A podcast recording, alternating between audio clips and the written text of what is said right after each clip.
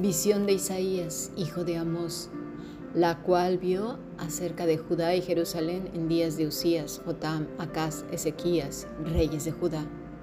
Oíd cielos y escucha tú tierra, porque habla Jehová, crié hijos y los engrandecí y ellos se rebelaron contra mí. El buey conoce a su dueño y el asno el pesebre de su señor. Israel no entiende, mi pueblo no tiene conocimiento oh generación pecadora, pueblo cargado de maldad, generación de malignos, hijos depravados, dejaron a Jehová, provocaron a ira al santo de Israel, se volvieron atrás. Isaías capítulo 1, versículo 1 al 4. Hemos escuchado palabra del Señor.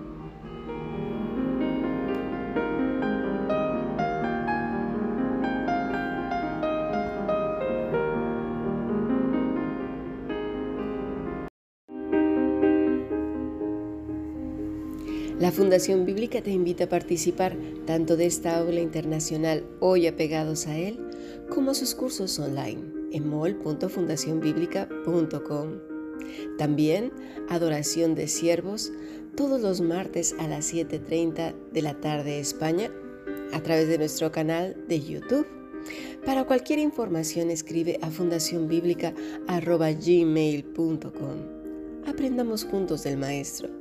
Te esperamos.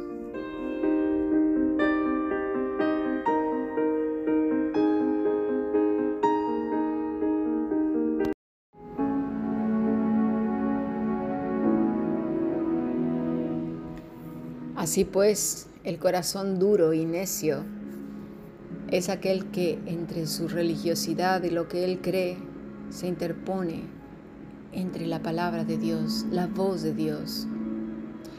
Estas actitudes no acerca a las personas a Cristo, al contrario, las aleja. Porque, como bien dijo el Señor, ¿verdad? Si bailo porque bailo, si no bailo porque no bailo, si era Juan porque era Juan, un hombre austero, recio, si era Ezequiel porque no era dulce con el mensaje y si era Isaías porque era un diplomático. Pero fíjate curioso, ¿eh? Hasta que aparece un joven mesurado, alegre. Cuando había que estarlo, estaba alegre. Empatizaba con la gente, se acercaba a ellos. ¿Sí? Aparte, a este joven le gustaban las fiestas y también bailar, cantaba, que compartía con los amigos, que hablaba eh, eh, y, disfrutaba de los alimentos con todos, incluyendo gente de dudosa reputación. De hecho, entre sus discípulos y sus discípulas había gente que era conocido por su trasfondo. Pero él hablaba con autoridad y enseñaba cosas tan profundas que los religiosos, mira, rechinaban los dientes, intentaban por todos los medios justificarse y dar razones para apoyar sus necias costumbres cargadas de ritualismo. Hmm. Este joven, con muchas más otras características que me faltarían más y más podcast, era el joven Jesús. Nada más y nada menos que Dios encarnado. Dice Isaías capítulo 5 desde el versículo 1, Ahora cantaré por mi amado el cantar de mi amado a su viña. Tenía mi amado una viña en una ladera fértil la había cercado y despedregado y plantado de vides escogidas. Había edificado en medio de ella una torre y hecho también en ella un lagar. Y esperaba que diese uvas. Y dio uvas silvestres. Ahora pues, vecinos de Jerusalén y varones de Judá, juzgad ahora entre mí y mi viña. ¿Qué más podría hacer a mi viña que yo no haya hecho en ella? ¿Cómo he esperado yo que diese uvas, ¿ha dado uvas silvestres? Hmm. El aventador está en su mano, dijo Juan. Estos últimos tiempos el Señor está lanzando al aire todo, el trigo y el tamo. El trigo caerá y, será el que estará en su granero, pero el tamo volará y será echado en el fuego. Los religiosos de la época juraban que estaban apegados a Dios, pero en realidad a lo que estaban apegados era a sus propias conclusiones, al rito, a la cosa, es decir, a las cosas que le habían dado ellos un valor sagrado. Y eso incluye todo lo que el hombre escucha, ve y se pone, se viste con ello. Esto ha endurecido sus corazones y les había alejado del Dios Altísimo. Mira, vamos a ver un ejemplo de, de, a qué punto llegaron. Nos vamos a Juan capítulo 3, versículo 2, hablando de Nicodemo. Este vino a Jesús de noche y le dijo, Rabí, sabemos que has venido de Dios como maestro, porque nadie puede hacer estas señales que tú haces si no está Dios con él, lo reconoce. Respondió Jesús y le dijo, de cierto, de cierto te digo, que el que no naciere de nuevo no puede ver el reino de Dios. Nicodemo le dijo, ¿cómo puede un hombre nacer siendo viejo? Pues acaso entrar por segunda vez en el vientre de su madre y nacer? Respondió Jesús, de cierto, de cierto te digo, que el que no naciere de agua y del Espíritu no puede entrar en el reino de Dios. Lo que es nacido de la carne, carne es, y lo que es nacido del Espíritu, Espíritu es. No te maravilles de que te dije, os es necesario nacer de nuevo. El viento sopla de donde quiere y oye su sonido, mas, no, más ni sabes de dónde viene ni a dónde va. Así es todo aquel que es nacido del Espíritu. Respondió Nicodemo y le dijo, ¿cómo puede hacerse esto? Respondió Jesús y le dijo, ¿eres tu maestro de Israel y no sabes esto? De cierto te digo que lo que Sabemos, hablamos y lo que hemos visto testificamos y no recibís nuestro testimonio. Si os he dicho cosas terrenales y no creéis, ¿cómo creeréis si os dijere las celestiales?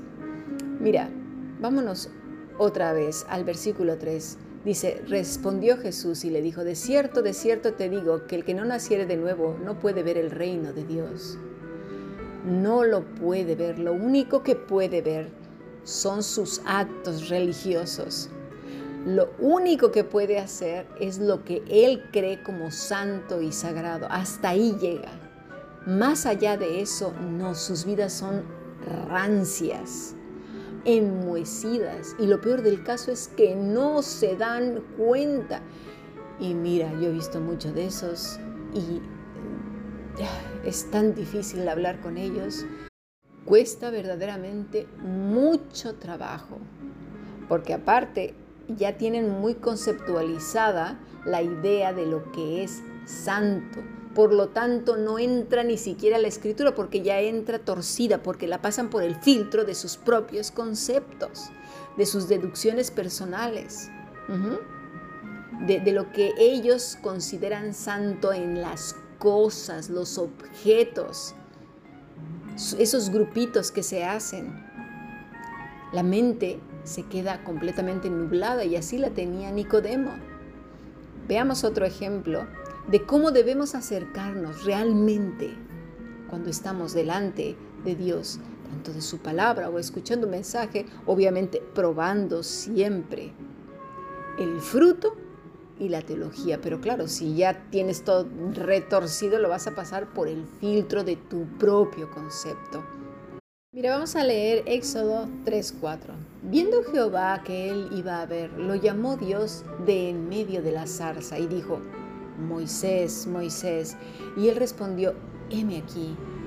Y dijo, no te acerques, quita tu calzado de tus pies, porque el lugar en que estás, tierra santa es. Y dijo, yo soy el Dios de tu padre, Dios de Abraham, Dios de Isaac y Dios de Jacob. Entonces Moisés cubrió su rostro porque tuvo miedo de mirar a Dios. Ya hemos visto que el hombre que reconoce la voz de Dios es porque tiene una relación con Él de manera continua. Y esto es lo que estaba pasando con Moisés. No se quedó, ay tú, mira quién me habla. No, no, no. ¿eh? Camina con Dios. En el trayecto de cada pestañeo, segundo, microsegundo, que va por su vida, es de continuum, pero no en un acto religioso, por favor le conoce, sabe su voluntad y la obedece porque lo que desea es glorificar a Dios en todo lo que es Él, su ser, ¿sí? ¿Por qué? Porque depende de Cristo, porque está apegado, porque su ejemplo de vida, de todo, es Cristo. Pero mira, hay mucho todavía que aprender de esta vida dependiente del Todopoderoso, porque como seres humanos, pues tenemos muchas reservas. Dios llama a Moisés por su nombre. Esto quiere decir que le conoce, sabe quién es. Pues obviamente él mismo le salvó la vida, lo preservó de las condiciones donde él se desarrolló todo, su vida. ¿eh? Y sabía lo que vendría después. Pero mira, curioso, cuando habla, Moisés reconoce la voz y le dice, aquí estoy, Señor. Aquí estoy. Dios le dice, quítate el calzado. La palabra es nashal, que es el tema que nos ocupa ahora. Y le dice, echa fuera tu calzado. Qué raro, ¿no?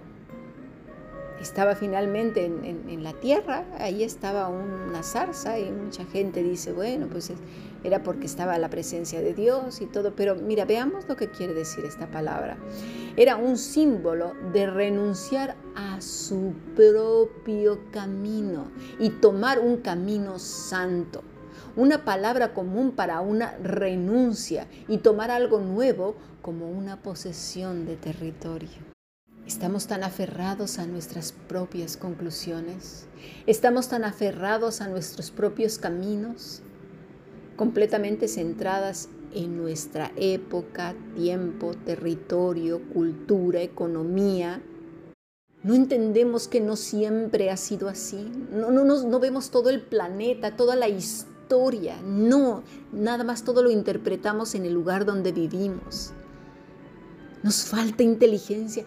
Hay que pedírsela a Dios, ¿eh? de verdad, pero en abundancia y sabiduría. Porque de verdad a veces rayamos en la tontería, pero de una manera explosiva. Debemos de, quitarnos estos, es el rito, el sacralizar la cosa. La cosa puede ser un libro, puede ser eh, una cruz, puede ser eh, cualquier cosa, porque para eso somos buenísimos.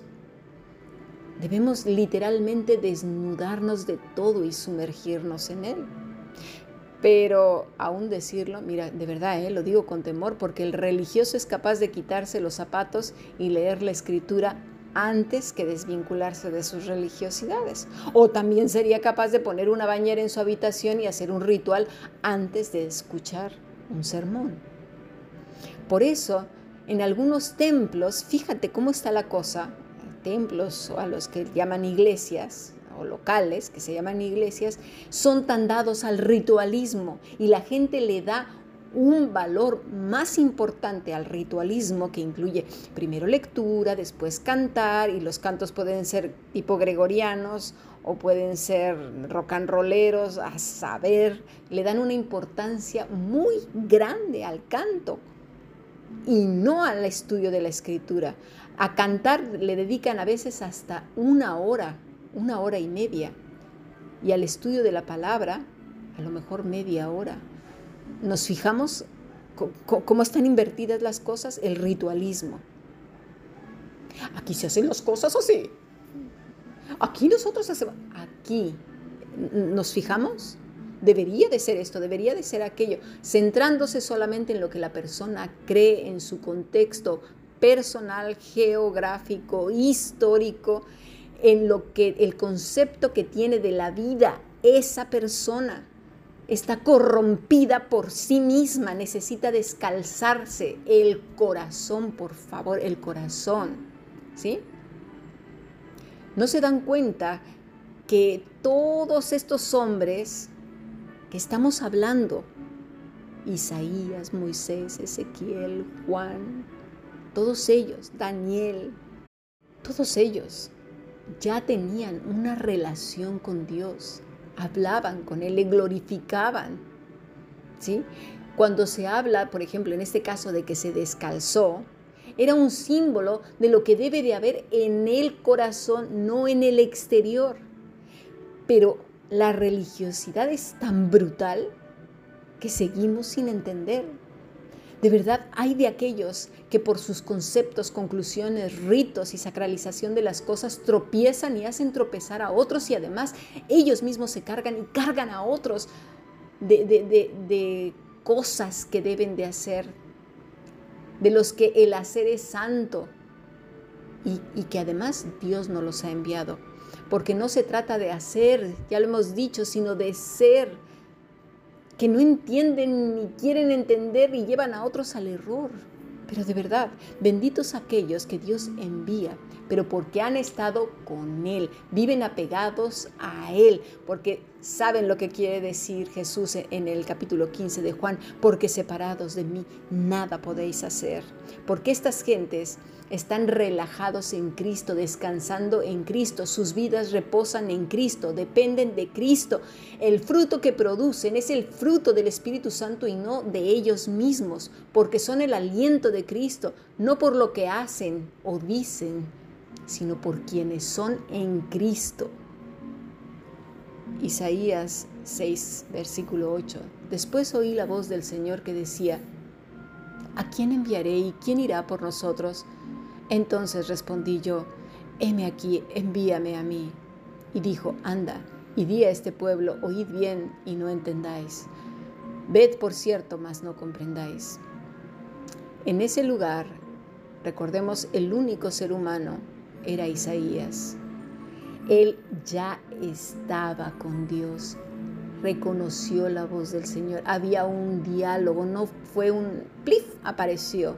Ay, mira tú qué cosas había una intimidad con Dios. Y gustosamente por ese amor y esa relación en respuesta a vivir para la gloria de Dios, dijo yo, Señor. Isaías como otros serían simplemente el mensajero. El que iba a ser rechazado era Dios, no ellos. Y el final de Isaías, bueno, como el de Juan y como el de tantos, Dice la tradición que fue aserrado por Manasés. Así que eh, las declaraciones positivas y todas esas cosas, como vemos, no funcionan. Nadie puede oscurecer el consejo divino. Creo que tenemos mucho que aprender. Nos queda todavía una vida y Dios nos dé un corazón sensible a su voz. Un corazón que le adore y dependa absolutamente de Él, descalzado en todo momento porque eso querrá decir que estamos en la presencia de Él en todo momento. Para descalzarnos tendríamos que quitarnos todas aquellas cosas que creemos santas, desvestirnos y ser revestidos de Cristo. Sigamos aprendiendo. Bendiciones.